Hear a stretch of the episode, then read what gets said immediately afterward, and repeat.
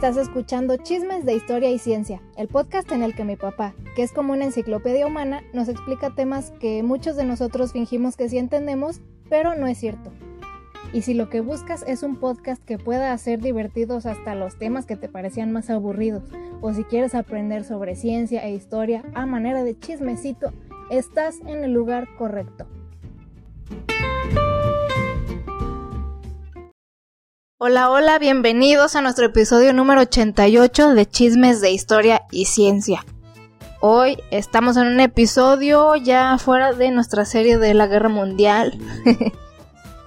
ya este se terminó pues, la serie de la Guerra Mundial que estuvo muy padre. Vemos que quienes nos lo pidieron y quienes estuvieron bien parece que sí la disfrutaron, ¿verdad? Sí, yo, yo he visto muy buenos comentarios y y este inclusive algunos hasta al borde de las lágrimas diciendo que les encantó sí pues incluso puede que dé para otros más todavía porque alguien nos sugirió que podíamos hacer un episodio hablando de como los chismes que surgieron de la segunda guerra mundial así teorías de conspiración y todo ese rollo que sí está interesante la verdad. No no hay una cantidad interminable de, temas eh, pequeños desde espionaje, desde algunos ataques, desde algunas batallas mm, que no fueron así súper relevantes, pero que dieron, que tuvieron su, importancia como parte, como parte estratégica del, grupo de batalla, ¿no? Y, claro, hay muchas cosas que, mm, que, que surgen respecto a los fines que tuvo la guerra o por qué fue tal o tal ataque y no este otro. Inclusive yéndonos así al final, la bomba, las bombas atómicas. ¿Era necesario? ¿No era necesario? ¿El objetivo si era terminar la guerra o era otro el objetivo?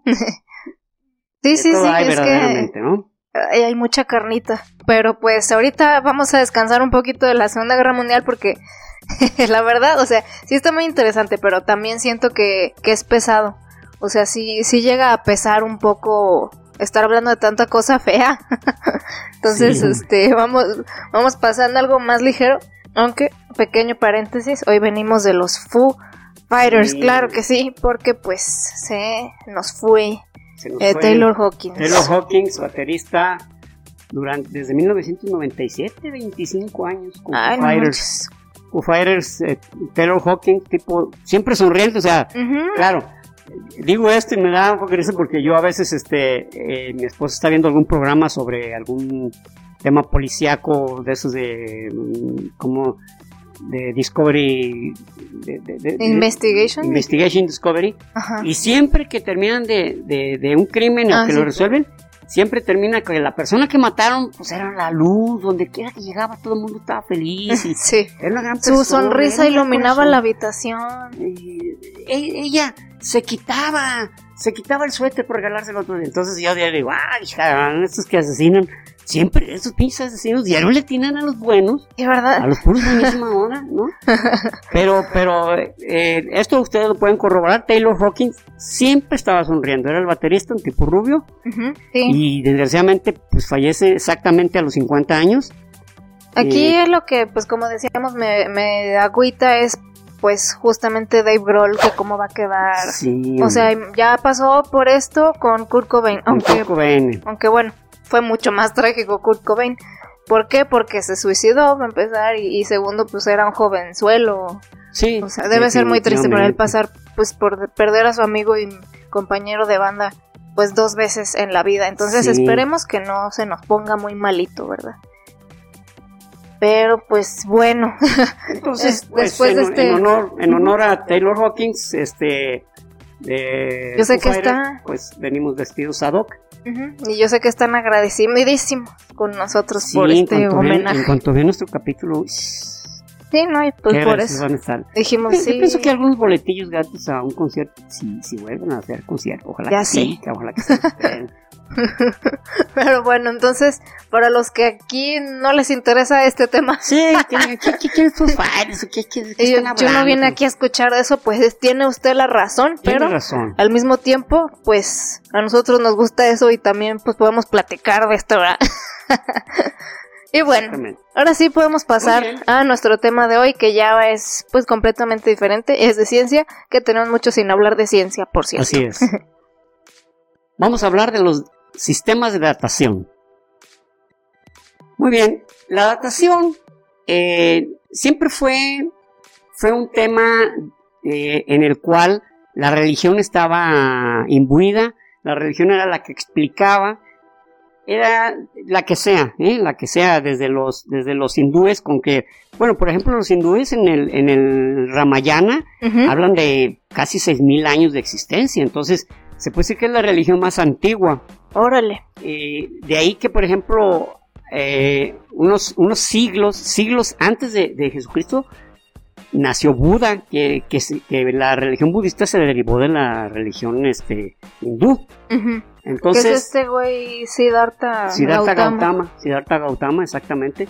Que hay un libro de Hermann Hesse que se llama Siddhartha, se lo recomiendo. Es un libro muy digerible y habla sobre precisamente de cómo, eh, vamos, humaniza, humaniza de una manera muy peculiar a Siddhartha Gautama.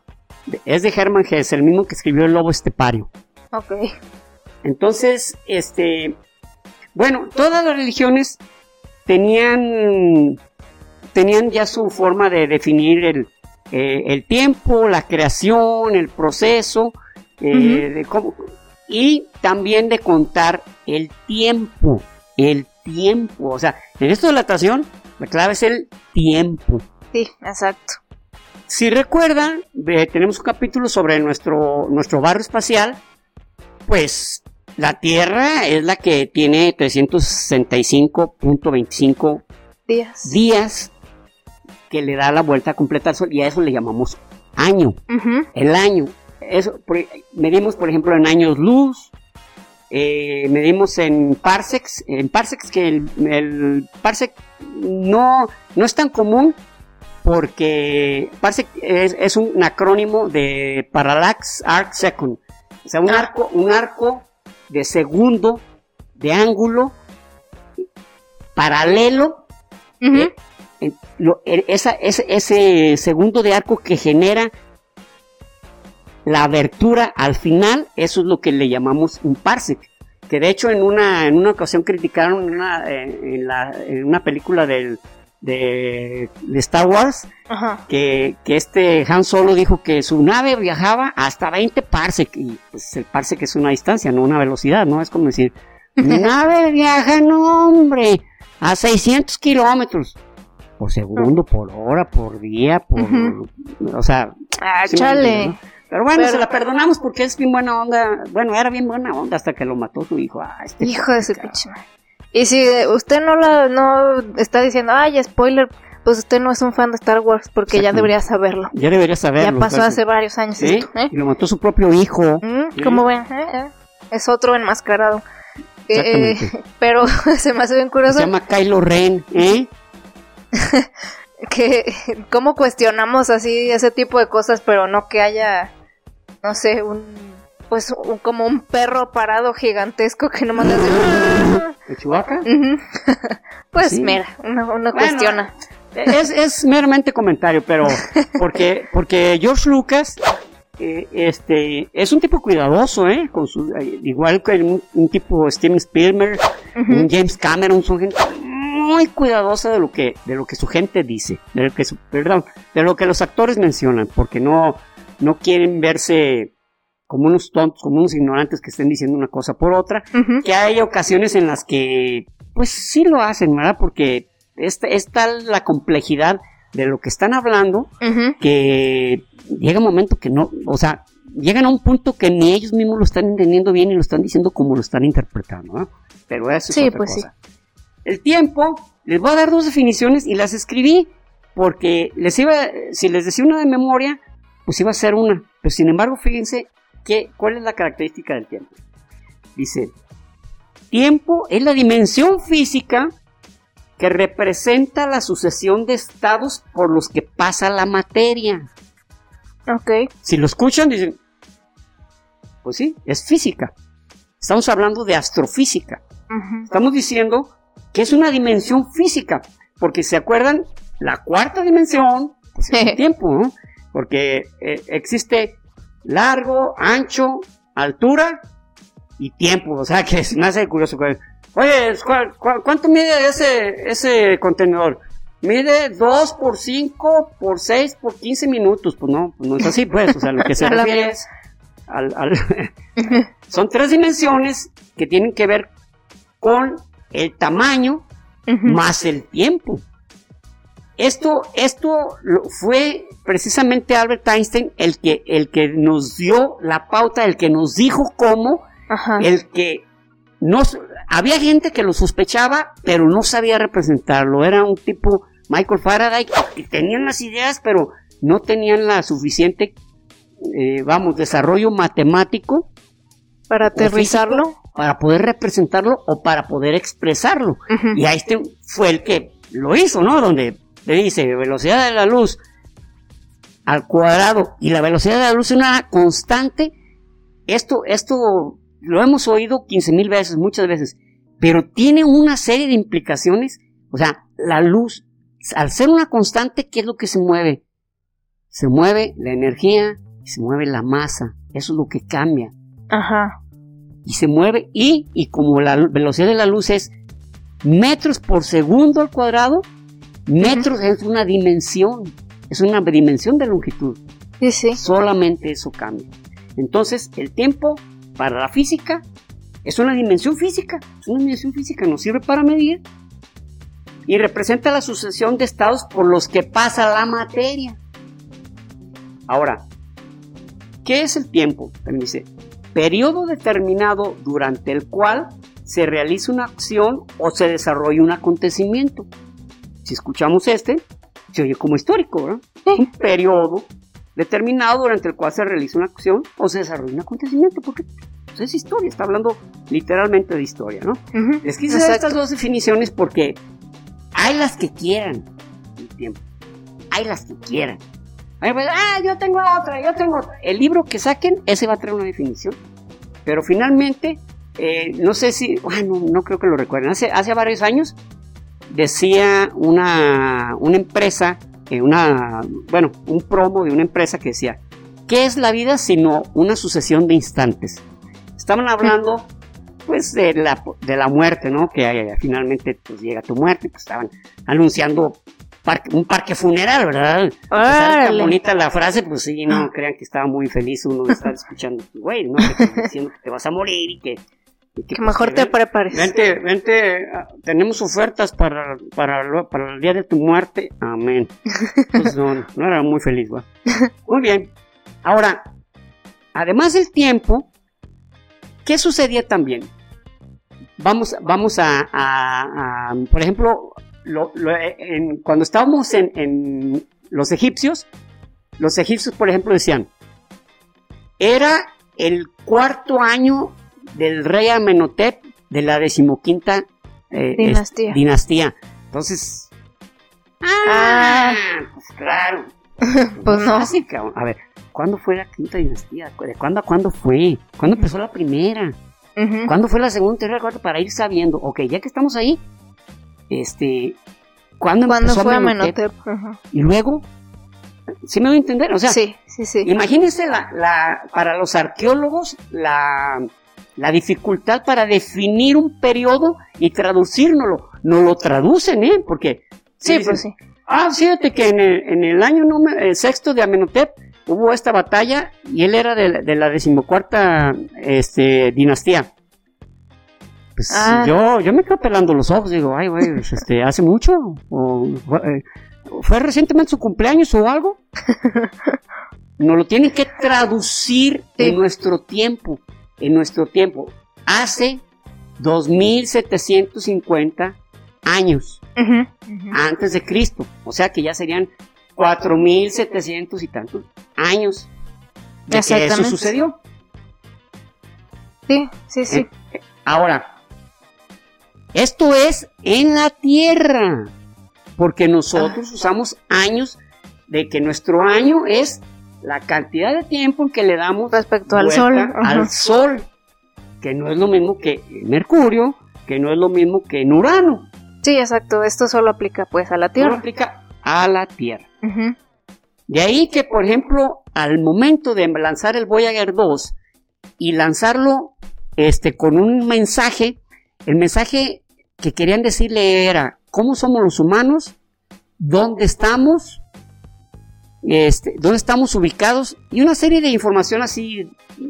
Y fue verdaderamente un cohete. Es un disco de oro porque el oro se degrada a los miles y hasta puede ser hasta millones de años. Ok. Y ¿cómo le decimos? ¿Sabes que nosotros somos así? ¿Dónde estamos ubicados? Hubo que crear una serie de artimañas donde el, maestro Carl Sagan pues ideó y luego, ahora, ¿qué les decimos que escuchamos? Entonces se puso música y para elegir la música.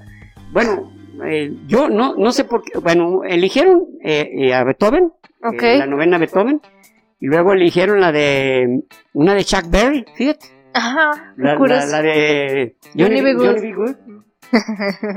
No sé por qué, o sea, como diciendo, miren, estos son los tipos de música que escuchamos. Un blanco y un afroamericano. No, pero eran más, eran como unos más temas. Eran sí, ah, ok. No eran muchos, pero eran algunos. O sea, pero, mira, este es el rock and roll, esta es la música clásica, esta es la música que empezábamos a oír, esta es la música que tocan en África o, o, algunas este, mm, tribus que todavía son cazadores recolectores. Pero finalmente, yo me pregunto, si lo veo ¿Cómo sé que lo...? ¿Cómo sé que lo pueden interpretar? Pero finalmente pues es un riesgo y así lo hicieron. Entonces, pero eso es para nuestra tierra, es para nuestro año. Eh, ¿el, Voyager 2 fue el que explotó en el cielo? No, no, no, no, ese fue el Challenger. Ah, el Challenger, sí, sí. No, el Voyager todavía, no, el, Voyager ya pasó la nube de Oort. Ah. No, está desde 1976. De hecho, el Voyager, el Voyager dicen que bueno, hay una, eh, algún día les platicaré en un video muy corto de la aberración, que es lo que se llama la aberración del Voyager. Ah, sí. Sí, sí te que, que, que, tiene una pequeñísima desviación que son, eh, es poquito, son 30 mil kilómetros al año. Ah, pues X. X. Pero aunque se escucha así, ah, pero es poquito, es poco para la, primero para la tecnología de ese tiempo y para haber logrado lo que, lo, lo que logró, precisamente, ¿no? Este, de tal manera que ya pasó todos los planetas, las últimas fotos que tomó fueron de el ex planeta Plutón, llegaron hasta el, eh, hasta el cinturón de este, no. No, sí, pero se le llama el cinturón de, ay, me recuerdo, antes de, antes de la nube de oro. Eh, que, en ese cinturón hay, pues hay cometas. El, eh, mm. todos los que están acordando, no se enojen, ya saben cuál, a cuál me refiero. este, resulta que, hablan de, para, para establecer un paralelismo o una comparación, dicen que es como hacer un hoyo en uno en un campo que mide 20 veces el tamaño de lo que mide un campo de golf. Mm, ya. Entonces, o sea, fue, un acierto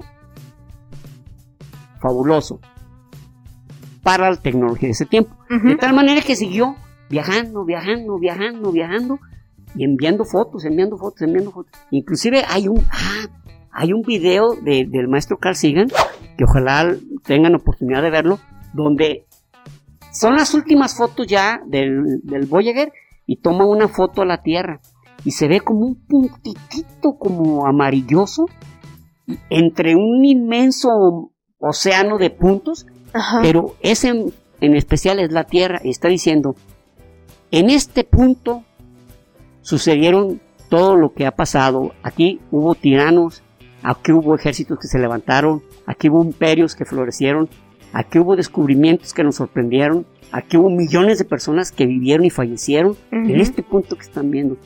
Pero lo dice de una manera entre científica y poética, me encanta, me encanta. Sí, está muy padre. como, como dice, no somos nada, no somos nada. Sí, exactamente. un granito de arroz desaparecido por ahí. ni siquiera fuera de arroz. Hay gente que eso se le hace deprimente. Fíjate que sí. Yo, yo escuché, oh, cabrón, es que como que no somos nada, fíjate lo que somos ante el universo. Bueno, pues alguien lo puede encontrar, este, como, sí, como trágico, como algo nada, y alguien lo puede encontrar como algo maravilloso. Fíjate, en ese punto que se ve todo, estoy yo, que, hago esto, he hecho esto otro, me ha pasado esto, esto otro, he viajado aquí, he viajado allá, he paseado aquí, he tenido estas amistades, he tenido estas... ¿Cuántas cosas chingonas también todavía existen? O sea, yo nomás conozco esto. Ah, ¿cuánto, más? O sea, ¿Cuánto nos queda por conocer? O sea, toda la vida es insuficiente si tuviéramos de cada segundo una experiencia de, vida de vida en el, en el mundo no terminaba, no, no terminamos. sí, exacto. Hay mucho todavía que verlo. Pero en fin, eh, como dice Rubia, hay algunas personas que eso les baja, les baja las baterías. Pero a la gente ansiosa como nosotros, como acá uno, eh, eso es muy tranquilizante. sí, sí, sí. No soy nada, ¿para qué me, para qué me, qué me preocupo? Pero bueno. Pero bueno. Aunado a eso, este, vienen las religiones que dicen, ¿sabes qué? Este, pues a partir de ahora, ¿verdad? Como el cristianismo. Sí. Cuando ya el cristianismo logró posicionarse como la, religión oficial, este, pues ahí, cuando nació Cristo, pues eh, empezó el año ser. Por eso le decimos antes o después de Cristo, o antes o después de la era común. O, eh, por ahí escuché otro término, eh, nuestra etapa. ¿Antes de nuestra era? No, no, no. Tiene otro nombre, pero bueno, en fin, el, significado es el mismo. ¿Por qué? Porque ahí lo adoptamos. Fue tal el, digamos, el, las dimensiones del crecimiento del cristianismo que logró eso, ¿verdad? Que logró establecer un antes y un después después de Jesús, digo, de cuando eh, nació Jesucristo y cuando falleció. Pero aún así tiene errores, porque en realidad Jesucristo nació el día 7 antes de Jesucristo, porque no, nació exactamente, empezó en ceros por una serie de errores cronológicos, pero este, se ha fijado otras fechas gracias a, por ejemplo, eh, a algunos césares romanos Ah, sí. Y también ellos tenían su época, ¿no? De, el sexto año de, Tiberio, ¿no? Sí. El decimoquinto año de Julio César, etc. Y fue precisamente Julio César, por eso le llamamos calendario juliano, el que estableció, porque estaban siguiéndose un calendario lunar de 10 meses. Y por eso... Entonces eran unos errores brutales, cabrón. Brutales, brutales. Por ese rollo es que, este, ¿qué? Septiembre, octubre, noviembre y diciembre son como 7, 8, 9 y 10. Exacto. Pero en realidad pues están recorridos dos. Recorridos dos meses. ¿Y cuáles años insertaron? Pues julio, de Julio César. Y agosto. de César Augusto. Ahí humildemente. Pues, Exactamente. Entonces, este, y, fue un gran logro, ¿eh? el, a ver, a ver, esto tenemos que corregirlo al meter otros dos, al meter otros dos meses, ya como que sí, ya coincidíamos, ya decían, ah, mira, como que sí coincide, pero sigue siendo lunar. Mm. Hasta que en el siglo XVI, estando el Papa Gregorio, Gregorio VII, bueno, pues, sigue habiendo un error, ya estamos desfasados, y entonces se corrigió al actual calendario gregoriano, en el que ya se fijó como fecha 365 días con 24 25 364 eh, días y, este y un cuarto de, día que serían unos 6, horas. No de 365 y, y 6 horas. Y 6 horas por eso es que dijiste, dijiste 364 ah no 365 y 6 horas o sea un cuarto de día y todavía unos segunditos más. Por eso es que también esos segunditos o esos minutitos hacen que cada cuatro años tengamos 366 días. ¿eh? Es el año bisiesto. Así es. Eh, ¿Y, que, y eh, por qué, por ejemplo, mm, nos, nos, preguntamos también, aparte de eso, cuando, cuando Mahoma inició la égira, o, vamos, la, que inició la religión musulmana en el que ya tenía sometidas varias tribus, ya le llamó la la égira era, empezó la era, la era de, de Alá. Entonces, ahorita, por ejemplo, es el año 1442 de la égira.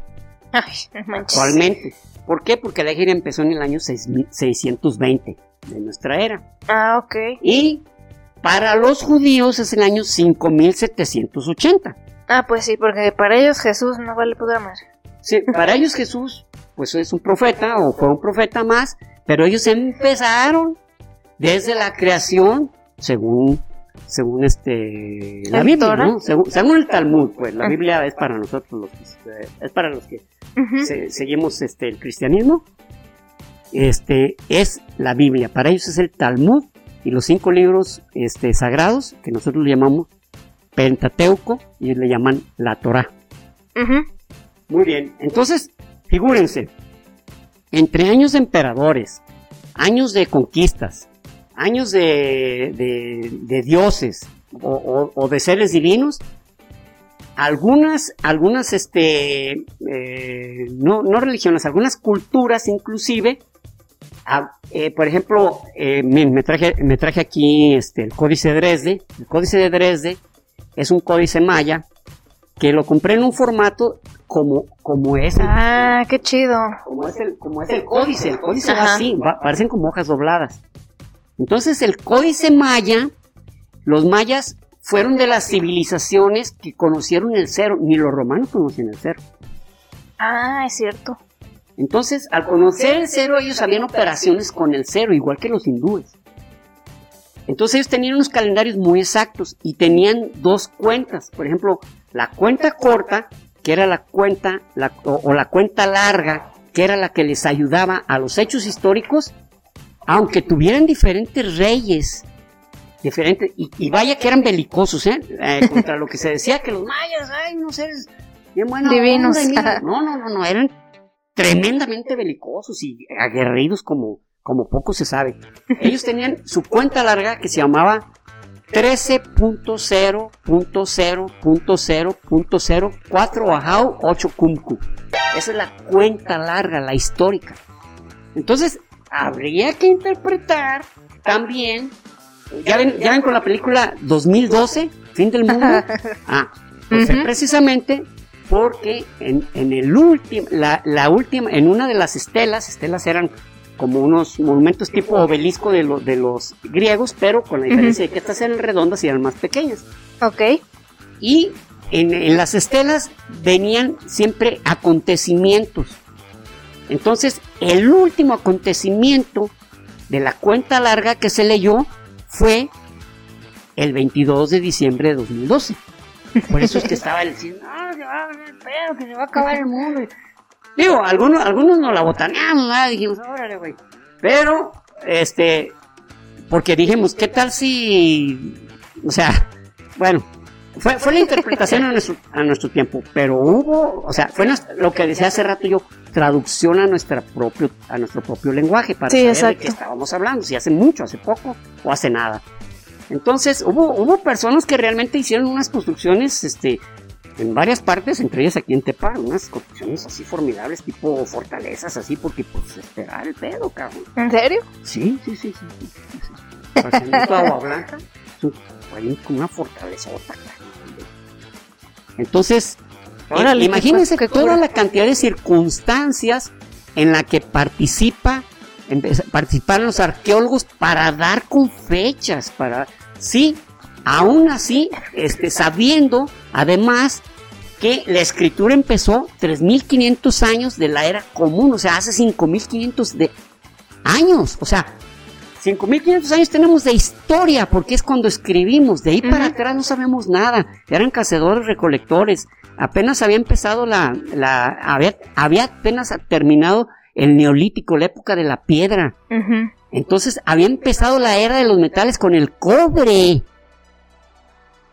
¿Verdad? Entonces, imagínense la cantidad de información que tuvimos perdida ¿A qué te referencias? ¿A qué, a qué, te, a qué te basas?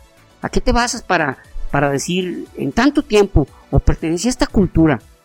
No, no, pues Era imposible. O sea, lo, más fácil fue decir, pues, prehistoria. Y, prehistoria. Y de, de, de ahí para acá. Y otra, antediluviano, cabrón. Ah, también. Era un término también para decir, no, pues es que ya hace un chingo de años. Eh, era antediluviano, cabrón, antediluviano. Ah, nomás. antes del diluvio, no manches, ¿cuánto tiempo pasó? Pero ¿saben qué? Ni siquiera nos imaginábamos cuánto tiempo pasó.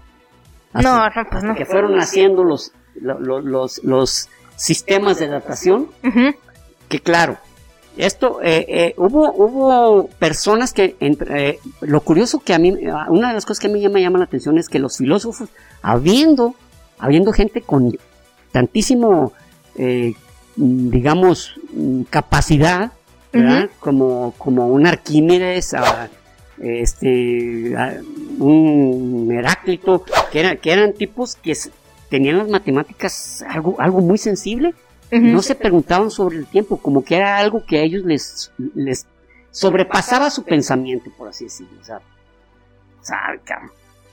Sí, es que eh, también, o sea, entre más, digamos, jóvenes está la humanidad, eh, pues muchas cosas que te pasan, pues solo, o sea, ni siquiera las analizas, o sea, solo están, o sea, ahorita no sabemos si hay algo que nosotros ni si, no estamos pasando por alto totalmente que existe, ¿no? Porque también antes de que Newton hablara de la gravedad, no pensabas en eso. Pues estoy aquí, o sea, y así son las cosas y ya, o sea, ¿por qué? Así es. ¿Por qué lo voy a cuestionar? ¿Por, qué me voy a cuestionar algo que está sucediendo? Es más, ni siquiera, es como cuando vas a una clase y, no entiendes nada y alguna pregunta, pues ni siquiera sé sobre qué tengo dudas. Ni siquiera, ni no sé qué preguntar. ¿Qué pregunto? Exactamente. Sí, como, como decía un profesor mío, cuando nadie pregunta, o todo se entendió o nada se entendió. Ajá. Y, a mí se me hacía una frase muy certera, porque así era. Sí, sí, sí cierto. O todo se entendió o nada se entendió. Aristóteles también, como, como, estaba metido en tantos temas, Aristóteles desde anatomía, medicina, este, entomología, eh, biología, hidráulica, eso sí, todo mal, cabrón. Todo mal. O sea, bueno, bueno, casi dos mil años de decir, de, de, dar información que se utilizaba incorrectamente. Incorrectamente. Aristóteles, pues no lo culpamos porque primero, pues no lo podemos culpar, ya no saben ni dónde está y si está. Y segundo, pues él aventó, maría, pues ay, ustedes, ustedes sabrán que me... Como, como dijo, como dijo Loquito, ¿por qué me hacen caso? Yo estoy loco. Igual Aristóteles, pues, ¿por qué me hacen caso? Yo dije eso, pues si ustedes quisieron seguirlo, pues. Mira, las, las risas y el entretenimiento no faltaron. Ah, eso sí, eso sí.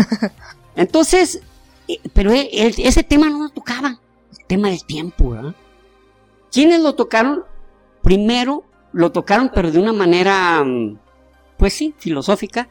Fueron los, los teósofos, Parménides, este, que decían que, que el agua, por ejemplo, eh, no recuerdo el nombre ahorita del otro filósofo que decía que el agua que, que, tocas en un arroyo no es la misma que nunca la volverás a tocar, nunca volverá a pasar por ahí, ah, nunca volverá a ser la misma. este, el aire que respiras jamás va a ser el mismo aire. Este, todo cambia, todo es un constante devenir, todo es un, cambio absoluto, todo el tiempo, todo el tiempo, todo. y, y, fue quien más bien hablaba sobre esa saben que todo cambia, o sea, y luego, eh, bueno, aunque llegaron, llegó otro que no recuerdo su nombre, ese, no hay nada nuevo bajo el sol. Bueno, ah, en realidad sí hay muchas cosas nuevas, pero él hablaba de acontecimientos históricos, o sea, hay que ver el contexto. Él decía que, por ejemplo, si llegaba un tirano y la gente bien contenta porque lo habían matado, pero el que se ponía en el poder, pues también se convertía en tirano. Dice, no, no hay nada nuevo bajo el sol. Sigue la misma pues fiesta. Entonces, él hablaba en ese tema, pero sí, si lo comparamos con lo que decía Parmen, dice, oye, no, pues Pues a quién le creo, güey. le creo, cabrón? no, bueno, son contextos muy diferentes. Pero siempre este, hay gente que hace un esfuercillo por ahí, ¿verdad? De que tanto les preguntan. Este, James Usher, que fue el arzobispo de, Irlanda, llegó un momento en que, en que dijo, ¿saben qué? Déjenme resolver este pedo. Nadie sabe, nadie sabe cuándo empezó. ¿Y qué, qué hizo él? Agarró la Biblia y empezó a contar cada uno de los profetas, de los patriarcas, de los jueces, de los reyes, etcétera, de los padres, de los padres, este, como el padre Abraham, hasta Adán. Ya por fin dio, ya extenuado, después de varias semanas, tal vez meses, tal vez años, de estudiar, y dijo, ya, ya estuvo. La Tierra se creó hace 4.400, perdón, 4.004 años el 26 de octubre a las 6, a las 6 de la tarde. Así, así, así, así tal como estoy diciendo, ¿eh? Oh.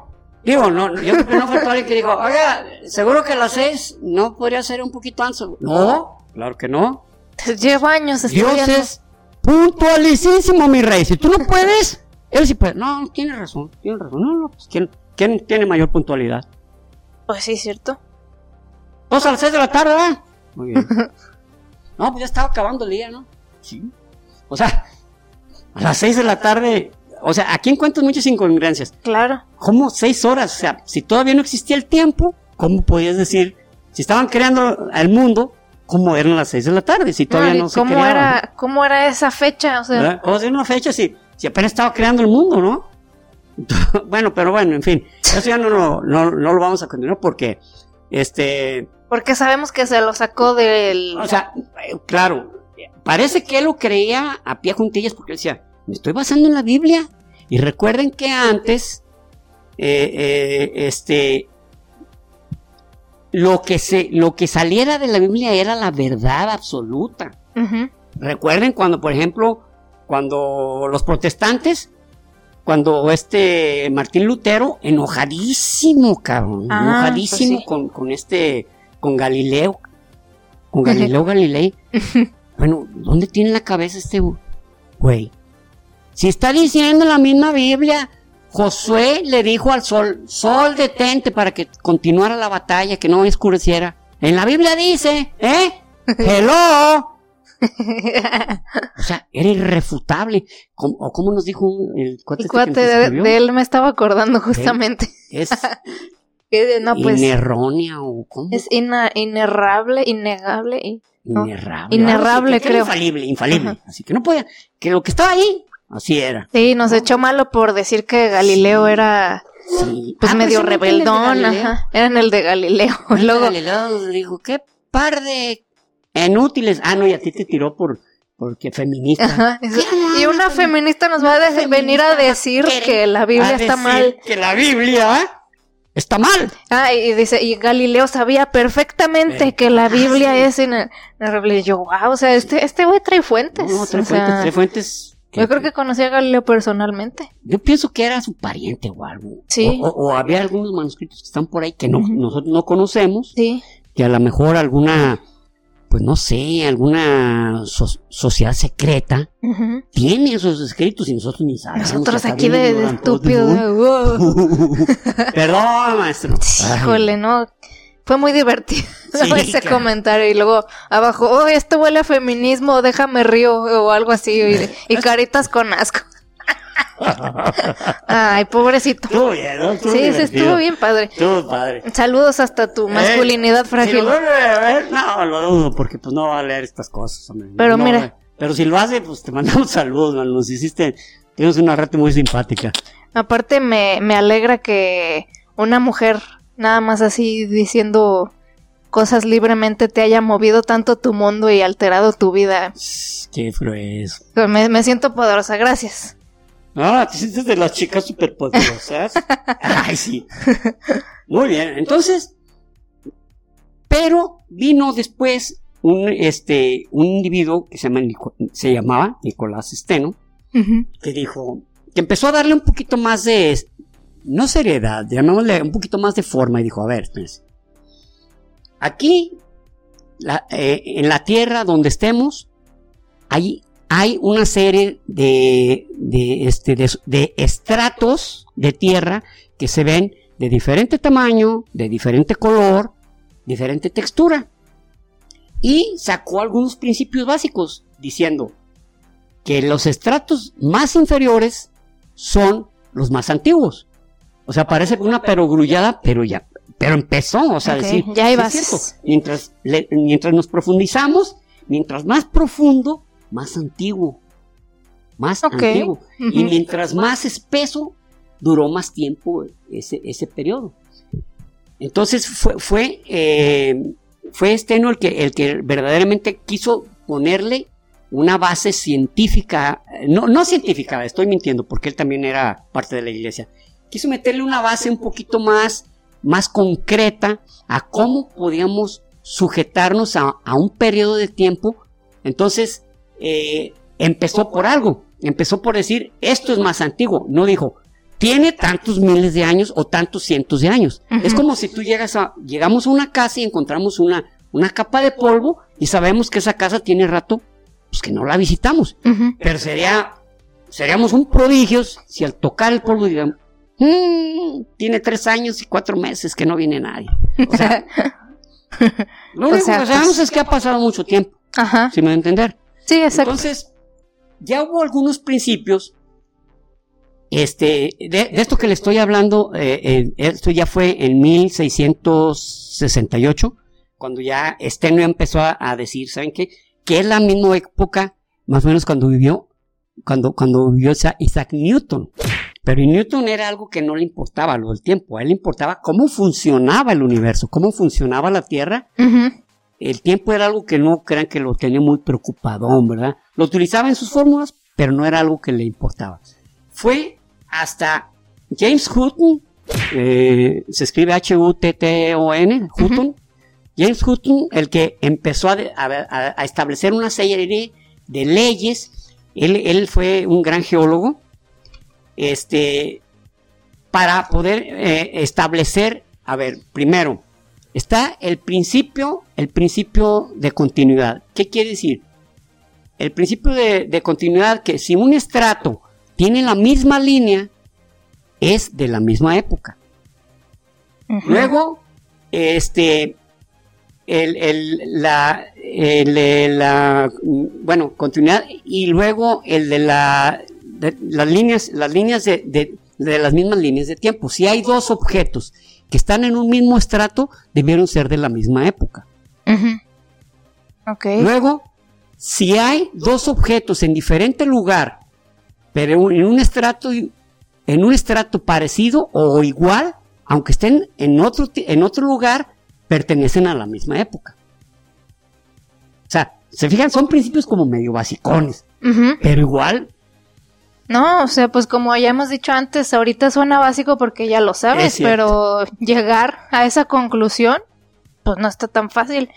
O como el otro día leí una anécdota en un libro que no me acuerdo quién decía, ah, se me hace que Cristóbal Colón. No me, acuerdo qué les pedía, o sea, decían, ay, pues ¿por qué se lleva él el mérito de, descubrir, de pues? Descubrir América. Ajá, o sea, pues entre comillas, ajá, entre, comillas. De, llegar a América. Ajá. Eh, si está tan fácil, pues nomás es aquí derecho y así, no es el gran mérito. ¡No te muevas! ¡Derechito! Entonces, este, no me acuerdo él qué, qué actividad les dijo, que nadie lo supo hacer, Ah, el huevo. El huevo. Ándale, ajá, lo del huevo, pero no, no me acuerdo qué les pedía con que hicieron con el huevo. Que, les dijo, dijo, ah, entonces está fácil. Sí, pues agarrar línea recta, güey, pues no te muevas de aquí. Ya me acordé del de, ay, ay, ay, ay, ay, ay, Este, y pues llegas, ¿no? Que sin embargo no fue así. Fue en un punto donde, donde precisamente Rodrigo de Trena dijo, ¿sabes qué? Aquí nos tenemos que desviar un poco. Y gracias a eso, llegaron, llegaron a, las Antillas y no hubieran llegado a, este, a Florida. Ah, ajá, que les platiqué de eso. Sí, sí, sí. Una ligera desviación. Ah, bueno, pues, dice Colón, ¿cuánto prestan a que este huevo yo hago que se mantenga parado? Así que no se mueva. Así, miren, pues obviamente un huevo no se mueve, pero lo tocaba así, sin detenerlo, sin detenerlo. No le vas a poner cosas alrededor, no, no pongo nada alrededor. puro huevo, puro huevo.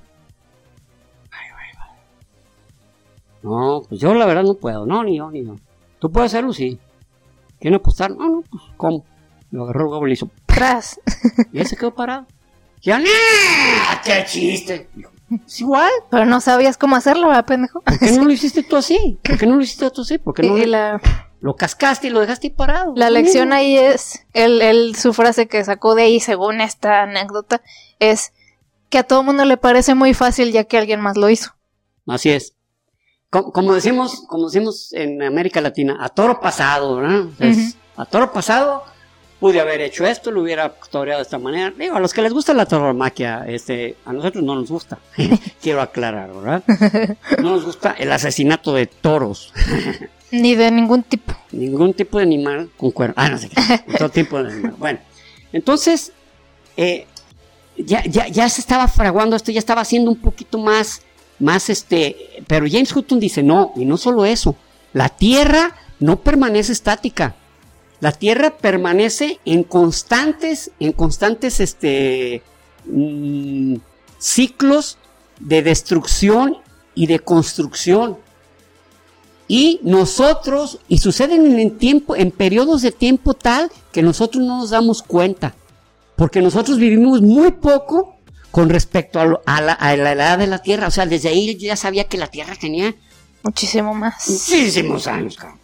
Entonces, salieron algunos principios para los estratos. Principios que tenían que ver con la dinámica de las partículas. Una era la, eh, este, el viento. El viento te traslada partículas. hay, inclusive unas, este, se llaman depósitos, depósitos que se llaman loes, que son depósitos de viento. O sea, hagan, hagan de cuenta que aquí está una obstrucción, una duna, lo que sea, y, y ahí va quedando ese polvo. Y ese polvo con el tiempo cuando cambia el clima, ya no hay eso, pero eh, llueve, este, hay un movimiento sísmico y se compacta. Entonces, ese, ese depósito, llamado loes, es algo que transportó el viento. Pero el más común es el de la erosión por el agua. La erosión por el agua es eh, pues, a las rocas. Las rocas, imagínense cuántos, eh, una de las cosas que, que decía James, imagínense cuántos miles de años se necesitó para que este arroyo lo hubiera abierto el agua. ¿Por qué? Porque veían los estratos a los lados, veían las aberturas, veía como una especie de herida. Entonces, eso era obvio, era una roca y le estaba pasando el agua, el agua. Y se estaba llevando pequeños pedazos que después se depositaban y eso se llama sedimentos. Esos sedimentos también en la misma agua llegan al océano y van cayendo y es donde se, se obtienen los de estos fósiles. Los fósiles, eh, eh, como bien sabemos, no son, por ejemplo, los de los animales prehistóricos o, algunos, este, eh, ¿cómo se dice? Algunos dinosaurios, sobre todo que estén en agua, este, no, no, son, no son huesos de dinosaurio. Ah, son son minerales que sustituyeron a los huesos. Y esos minerales fueron arrastrados por el agua. Y crearon un fósil el cual está enterrado en un depósito, es uno de los principios de la geología, en un depósito de las mismas características del fósil. Ah, O sea, no puede ser que esto sea arcilla roja y el fósil sea de, arcilla verde o, de piedra de tales características. No, o sea, eh, entonces eso sí sería una incrustación. Exactamente, sí, sí. Que es uno de los principios del movimiento de la geología. Cuando hay estratos y en el mismo estrato existe un, cruce de una roca, la roca es más, es más nueva que, los, que los depósitos. Porque por algún movimiento sísmico o por alguna caída o lo que sea, atravesó los estratos. O los estratos no permanecen, los estratos... ¿qué, ¿Qué pasa? Si tenemos una serie de estratos, vamos viendo que los demás abajo son los más antiguos. Pero hay un movimiento sísmico y lo fractura. Y luego en este estrato queda agua y acá arriba no. Y acá arriba sigue cayendo, sigue cayendo depósitos aluviales, ya sea por agua, o depósitos eólicos, los del viento. entonces ese estrato ya cambió. Sin embargo, aunque, aunque no coincidan los estratos de inmediato, sabemos que este tiene la misma edad que este otro, porque tienen el mismo espesor y son de las mismas el mismo color y todo.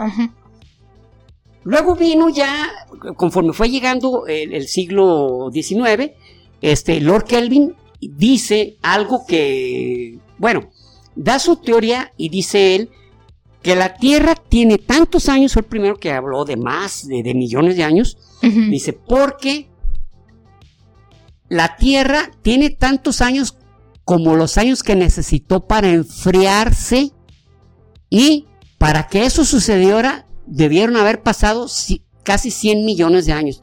En ese tiempo, ¿qué trae este güey? Está re loco. Como, como Will Smith con Kevin Hart. Cállese. Cállese.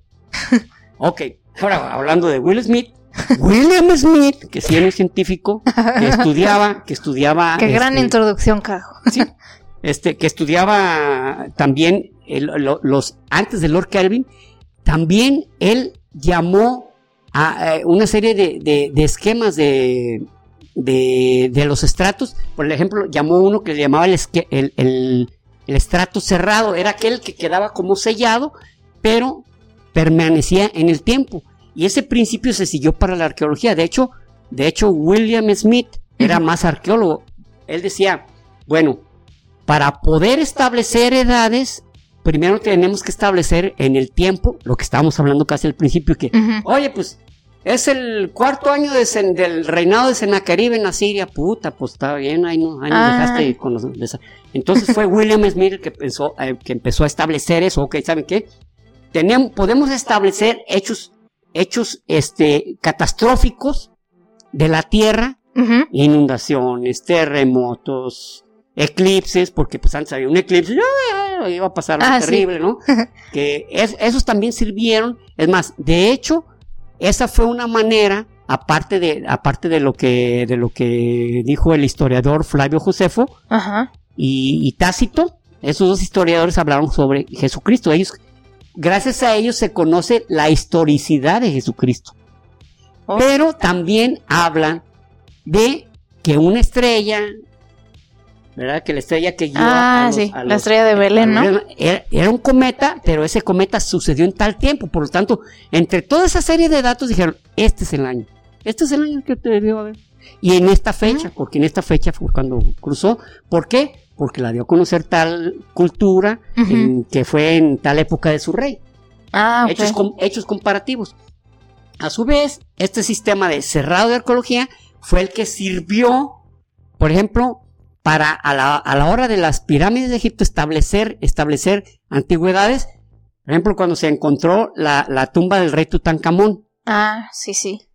Al abrirla, esa, esa, esa tumba no había sido tocada. Por lo tanto, todos los objetos que estaban ahí eran un estrato cerrado. Todos eran de la misma época. Y ¿Cómo se, establecieron? Pues ya en ese tiempo, afortunadamente, ya era en mil, acuérdense que ya era en 1800, no, 1798, ya François Champollion ya había descifrado, gracias a que estaba en un doble idioma, la piedra de Rosetta. Ah, estaba escrita en griego, estaba escrita en, en, egipcio. Entonces, ya también gracias a la lectura de los jeroglíficos se, pudo establecer más o menos en la época que estamos hablando, pero estamos hablando de 1922. Ya, ya eran unos sistemas referenciales, todo eso que le estoy yo diciendo se llaman sistemas, eh, sistemas de referencia relativos, datación relativa, porque son, ¿por qué? Porque se relacionan con respecto al clima, a una persona, a un hecho, a un evento histórico, a un evento geológico, a un evento catastrófico, entonces es relativo. Tiene que ah, estar relacionado con algo y cómo lo puedes hacer. Y luego llegan los años 40 y llega la datación absoluta. La datación absoluta es a través de la verificación de la pérdida de eh, de, protones de algunos isótopos radioactivos inestables. Siempre lo radioactivo era, eh, si recordamos, ya en 1904, eh, Henry Becquerel ya unas sales de, sales de uranio las había encerrado y había verificado que a pesar de que las tenía encerradas en un lugar oscuro, aparecían como especie de manchas. Entonces se dio cuenta que había un proceso interno, o sea, no tenía que ver nada con el exterior, un proceso interno por el cual pasaba eso, pasaba eso, era, él hablaba entonces de que había una inestabilidad propia de él, del, elemento. Sí, exacto. entonces vino el neozelandés Rutherford y dijo, esto se llama radioactividad. Radiactividad. Radiactividad, perdón. radiactividad. La radiactividad tiene que ver con la inestabilidad de algunos isótopos, de algunos isótopos que pierden energía o la capturan y que todo ese proceso es interno. Y como, como recordaremos, todo ese, eh, todo ese proceso dio origen a... Empezó la, la, gran época, los años 10, 20, 30 y 40, cuando la, cuando este, la teoría de la relatividad, cuando la mecánica cuántica, o sea, ya, ya era, esto ya era imparable. Entonces ya en los 40, eh, un, un, autor de apellido Libby, L-I-B-B-Y, okay. dice, ¿saben qué? Verifiqué que hay isótopos, ah, perdón, perdón. Primero les voy a decir, un isótopo que es, un isótopo es un elemento que a pesar de ser el mismo, tiene diferente, diferente, es diferente masa, masa, por así decir, es, tiene el mismo número atómico, por ejemplo, el, hidrógeno, su número atómico es 1, es el elemento más común del universo. Sin embargo, el deuterio, el deuterio es el hidrógeno, pero tiene un electrón, un protón y dos neutrones. O sea, cambia su masa, mas sigue siendo el mismo número atómico. Entonces Levy se dio cuenta que, por ejemplo, había elementos muy comunes, muy comunes, de hecho uno de los más comunes es el carbono, que es, el, que es el, es el, es el, este, eh, de los elementos que estando presentes, pues estamos hablando de que son seres vivos, ¿no? Ajá, exacto. Igual, eh, miren, acuérdense esta palabra, chon. Ah, sí. Carbono, hidrógeno, oxígeno, nitrógeno. Son los elementos que al haber, al, haber presencia de ello en, en, algún cuerpo cósmico, dicen, hay probabilidades de que haya vida o que se vaya a formar vida o que hubo vida y desapareció. Si hay chon, hay vida. Si hay chon. Nadie trae bajo el pantalón. Así. Ay, qué chiste tan malo. No recuerden, por favor, no recuerden.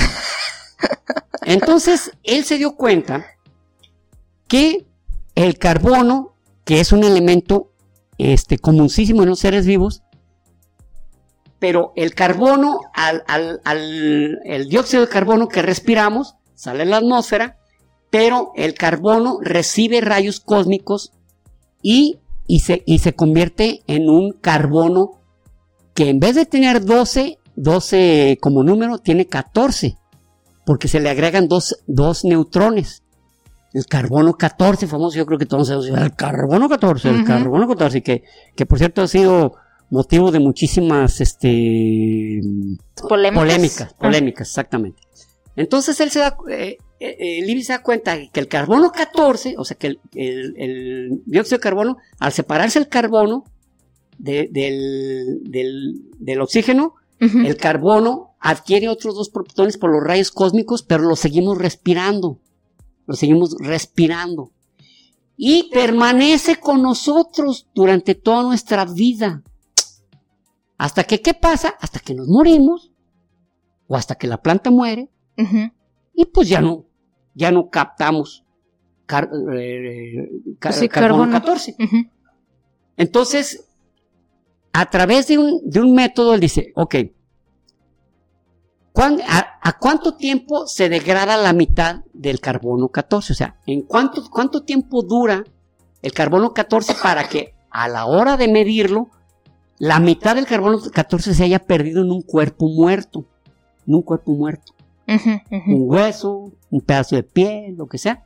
Y son 5.730 años. O sea, cada 5.730 años el carbono se hace 14, se hace la mitad, se convierte en nitrógeno, que es el siguiente número atómico del carbono. Ah, se convierte en nitrógeno.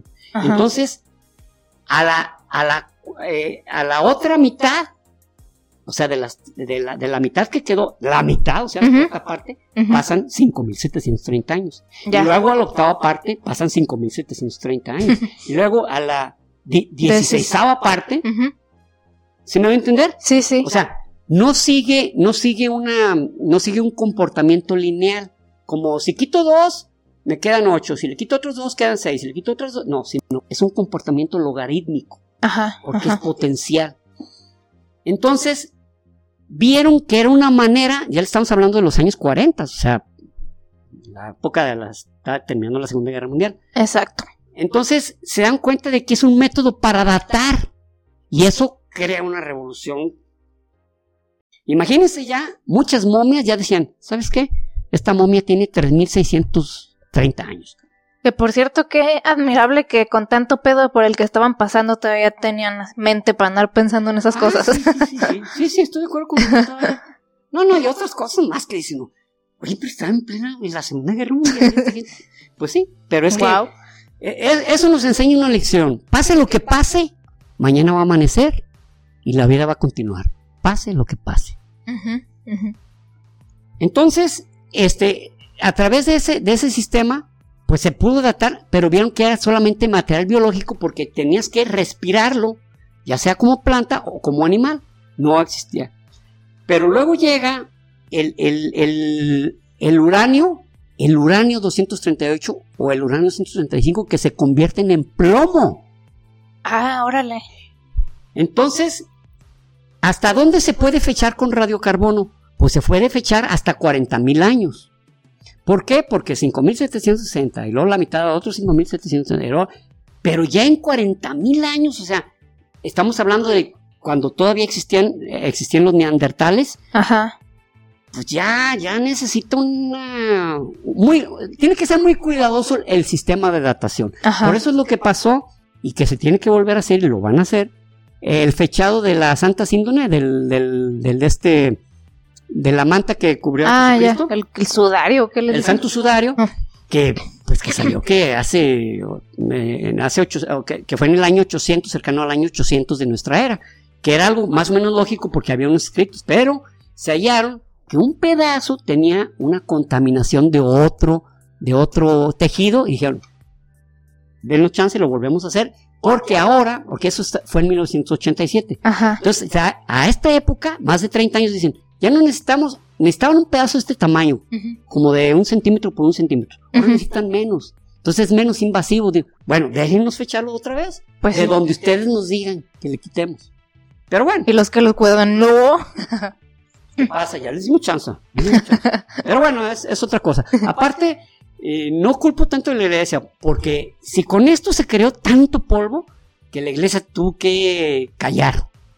Como dice la canción de ella, y los mariachis callaron. ¿Por qué? Porque no podía tomar una posición, no estabas millones de personas con altísimo grado de, fe religiosa creyendo en ello y diciendo que hasta había recibido la salud. Y tú, y luego hay una duda, pues dices, pues, siempre no es cierto. No, no dijo nada, simplemente dijo, pues miren, hay gente que lo duda por este proceso, hay científicos que lo afirman por este proceso, nosotros no decimos nada. Esta, esta boca no es mía. Sí, pues no. Yo, siento que es una postura. Pues si yo fuera obispo, yo, yo, yo haría lo mismo. ¿Sabes qué? Hay que, que, siga, que siga la fe creciendo y, y este. Pues sí, y, y, no nos ponemos en contra de los científicos, ya les dimos oportunidad. Ya. Es que hagas lo que hagas, quedas mal con mucha gente. Entonces, pues sí, mejor mantenerse neutral. Sí, cuando estaba Juan Pablo II, declaró que, la teoría de la evolución estaba correcta. Hay gente que lo sigue negando, pero abiertamente diciendo que eso es una, es una blasfemia. Oye, espérate, eh, no sé si te acuerdas que en 1992 el Papa dijo que estaba correcto. De tu máximo líder. Tu máximo líder. No, no, no, no, ¿sabes qué? no sigamos. Bueno, pero nosotros sí seguimos. Entonces, resulta que el, sistema de decaimiento, así se llama el decaimiento, cuando vas perdiendo, perdiendo neutrones y te conviertes en otro, en otro elemento, que el, uranio, uranio, este, eh, ah, perdón, pero primero, otro antes, el potasio argón, pero primero se utilizó el uranio, uranio plomo, pero después se descubrió otro que decaía en otro elemento que era el potasio argón.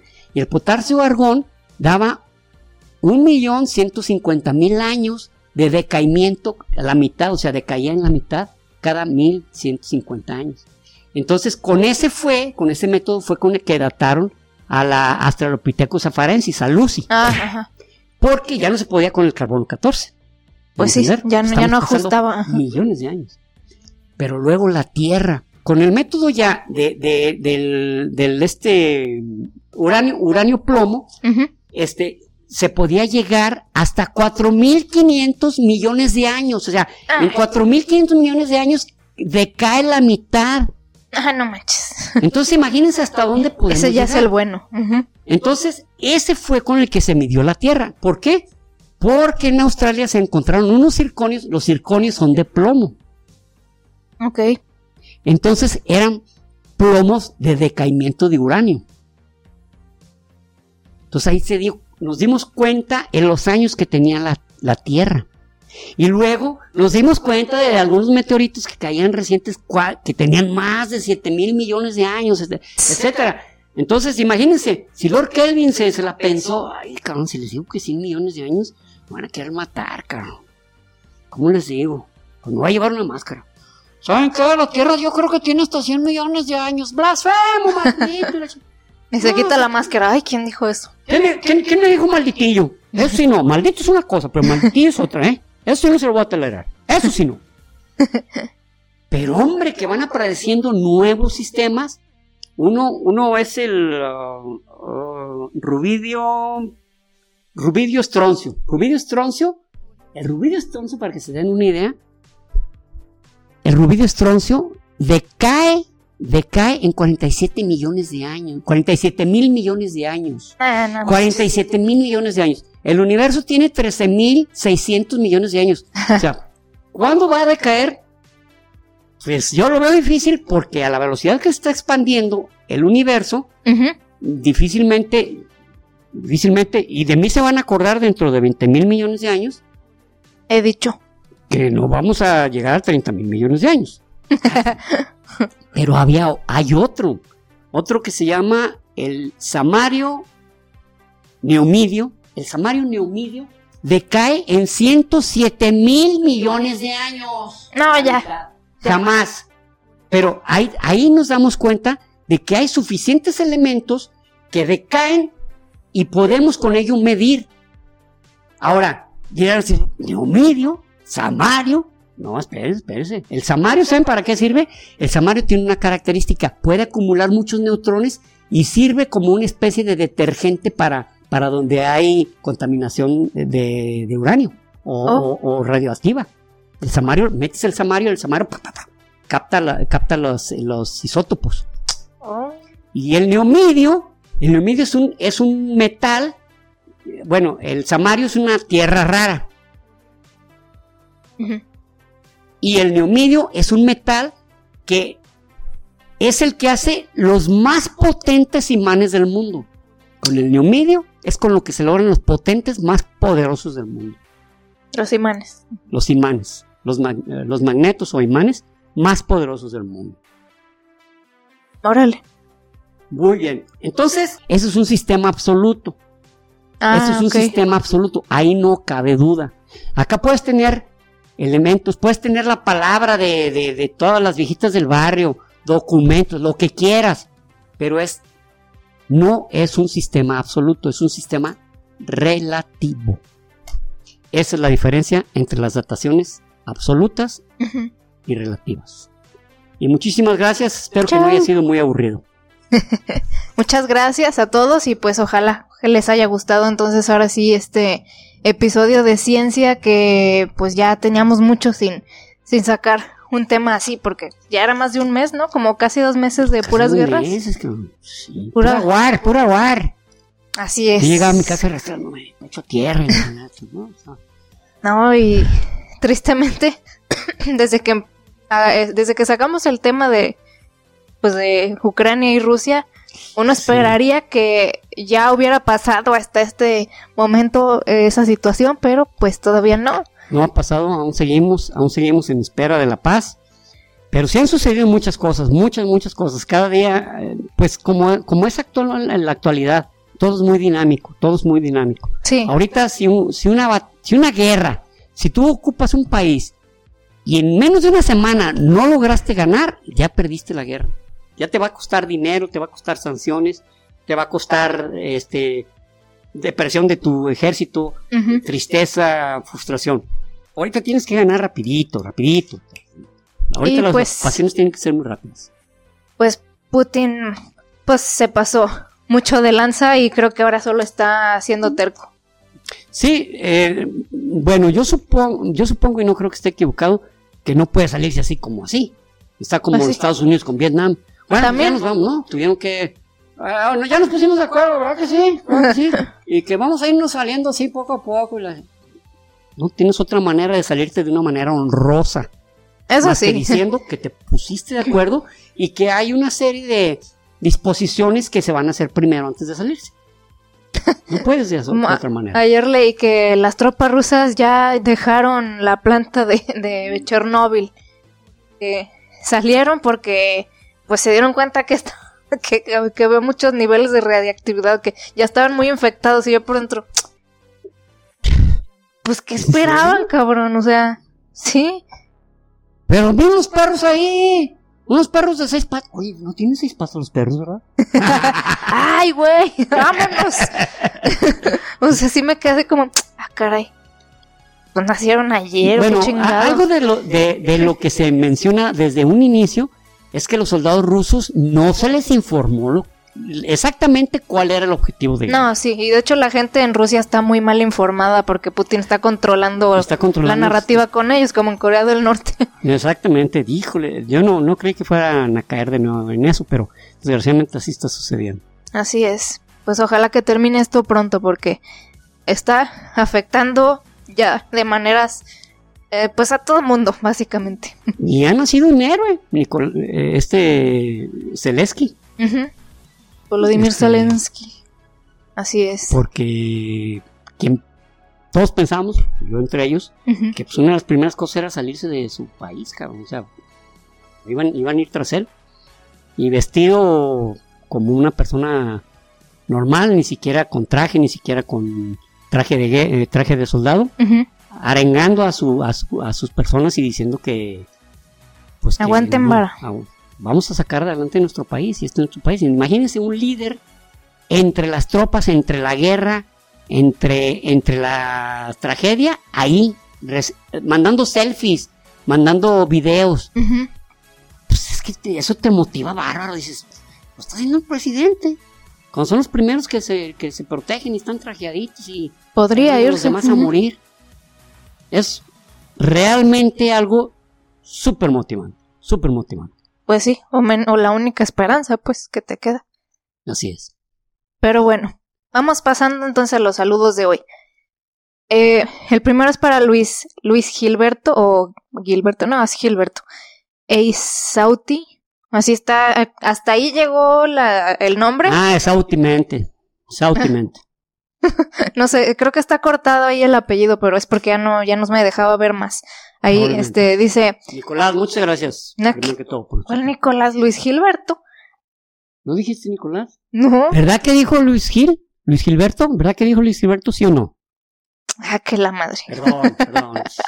que su hija es licenciada en historia y dice que le recomendó nuestro canal y pues a él también ya le gustó mucho. Oh, genial. Qué chido. Genial, qué chido. Gracias y no nos dijiste el nombre de tu hija, pero saludos también a ella. Saludos, por favor. qué chingón. y no, porque eso es muy importante, porque imagínate cuántas, en, en algunas cosas ella nos puede dar algunos tips sobre, algunos sucesos, todo eso. Sí, ya sé. Qué chido. Bueno, el que sigue es para Lilian González Aranda, que dice, este es un mensaje muy sencillo, pero muy bonito, dice, ya los quiero mucho. Ah, muchas gracias, muchas gracias, de verdad a todos ustedes los queremos mucho también. Son pues parte de, de nuestra motivación. Así es. Pues no, son, son, son toda la motivación. Son la motivación. Así no es. Son una de las motivaciones, son la motivación. Muchas gracias, gracias por sus comentarios, de verdad. El siguiente es para Jacobo Arellano, eh, dice que pasó pues de Spotify a dejarnos su comentario en YouTube y que pues es de Dolores Hidalgo. Entonces, saludos hasta Dolores, la tierra Allá donde... nomás Lomita, se ve Dolores Hidalgo. Ahí me quedo paisano. Ahí es mi pueblo querido. Adorado, adorado. Ahí es mi pueblo adorado. La canción de José Alfredo Jiménez. Se llama Caminos de Guanajuato. Lo, eh, lamento para quienes hayan escuchado eso. la verdad es que sí tengo una voz deteriorada, pero hago lo que puedo. Sí, sí, sí les causaste algunos dolores. a Hidalgo y a Morelos y a todos les causé dolores. El siguiente es para Mario Salinas de Nashville, Tennessee, que nos escribió en Instagram. Bueno, nos ha escrito varias veces en Instagram. Entonces, ah, saludos Mario y muchas gracias por escucharnos y pues qué chido que te guste tanto el podcast. de Mario Bros? Como si fuera una persona Mario Bros. No, es que, es que siempre me llamaba muy la atención. ¿Por qué sea Mario Bros? Porque los hermanos Mario. O sea, lo ponen como apellido. Exacto. Como apellido, ¿no? Ya sé, como los hermanos Arturo. Arturo Bros. Ay, hijo. Bueno. Pues, ¿por qué? Pues sí. Y bueno, esos son los saluditos y nada más les quería comentar que disculpen si a varios no les he podido contestar mensajes en Instagram. Me di cuenta el otro día que, que um, Instagram me está ocultando varios mensajes porque se le ocurre que dice te lo estamos ocultando por tu por propia seguridad. ¿En serio? Así, y, y ya los veo y no tiene nada de malo. Sí, porque, o sea, Instagram a veces oculta mensajes como para evitarte la, el disgusto. Sí, de que te, de que te estén, ajá, que, te estén diciendo. Palabras sí, pues diría que te sirve ver eso, ¿verdad? Pero me los oculta y, y yo así como de, ay, déjalo, abro a ver qué va a decir. No, todo bien. ¿eh? Qué curioso. Entonces, varios están así. Eh, Instagram, eh, gracias, gracias, ya déjanos así. Ya déjalo así. No, no, no ocultation. Entonces, discúlpenos porque... hiciste bien, hiciste buena labor, pero ya. No, no, no me doy cuenta entonces de que llegan, o sea, ni siquiera entran a solicitudes de mensajes, están ahí ocultos y los tengo yo que, que buscar. Entonces, si pasa eso, eh, les voy a responder en algún momento, no, disculpen si, si ustedes están ahí y dicen, ay, no me ha pelado en tres semanas o algo así, es porque no sabía que estaba ahí su mensaje. Discúlpenos, pero sí los alentamos a que nos sigan escribiendo porque nos gusta mucho saber de ustedes y a veces por ahí en Instagram a veces me mandan recomendaciones de, pues de posts o otros videos o, o comentarios así de que estaría bien que platicaran de esto, o sea, varias cosas. Entonces, no dejen de hacerlo, por favor. Sí, de hecho hay muchas recomendaciones y yo cuando, cuando leo esas recomendaciones, vieras que me causa como frustración, digo, ojalá pudiéramos. De hecho, de hecho una, una de nuestras, eh, una de nuestras lectoras, uh, de nuestros, este, eh, ¿cómo, se, ¿cómo se le llama? Bueno, suscriptor. Una de nuestras suscriptoras puso, dijo, lástima que solo saquen uno a la semana. Y nosotros, pues sí, quisiéramos que fueran más, pero en realidad, pues tenemos un problema. Tenemos que comer y pues tenemos que trabajar, ¿verdad? Y como YouTube no nos quiere hacer millonarios, pues Así es. tenemos que poner uno a la semana que nos encanta, ¿eh? Dicho sea de paso. No es ninguna obligación, es un gustazazo hacerlo. No, es ahí. Yo espero el viernes para eso. ¿Tú crees que no saben que es por gusto ni que ni que si fuéramos ricos a través de esto? Uy, ay, no, ya no me lo hago porque pues necesito para comprarme mi próximo yate, güey. Ay, otro, otro yate, ya párale, o sea, no manches, Es que está muy feo eh, eh, el otro, eh, salió... ¿Cómo lo pintaste? O sea... salió el nuevo yate X20 y pues eso ya está bañado en oro. Ah, ¿no viste mi nuevo no, Gulfstream? No. Oh, pero no manches, güey. Casi alcanzan los dos match. Ay, no, no, no puede ser, no, no sé qué es eso, pero... o sea, que es muy macho, pues. Ah, pues sí, entonces, pues se darán cuenta que es por puro gusto, ¿verdad? Pero... Oye, pues, sí. puro gusto. ¿Qué? ¿Qué? Yo pensé que vivían de eso. Chales. No, no, no, Entonces. Ay, qué rico o burlar de uno mismo.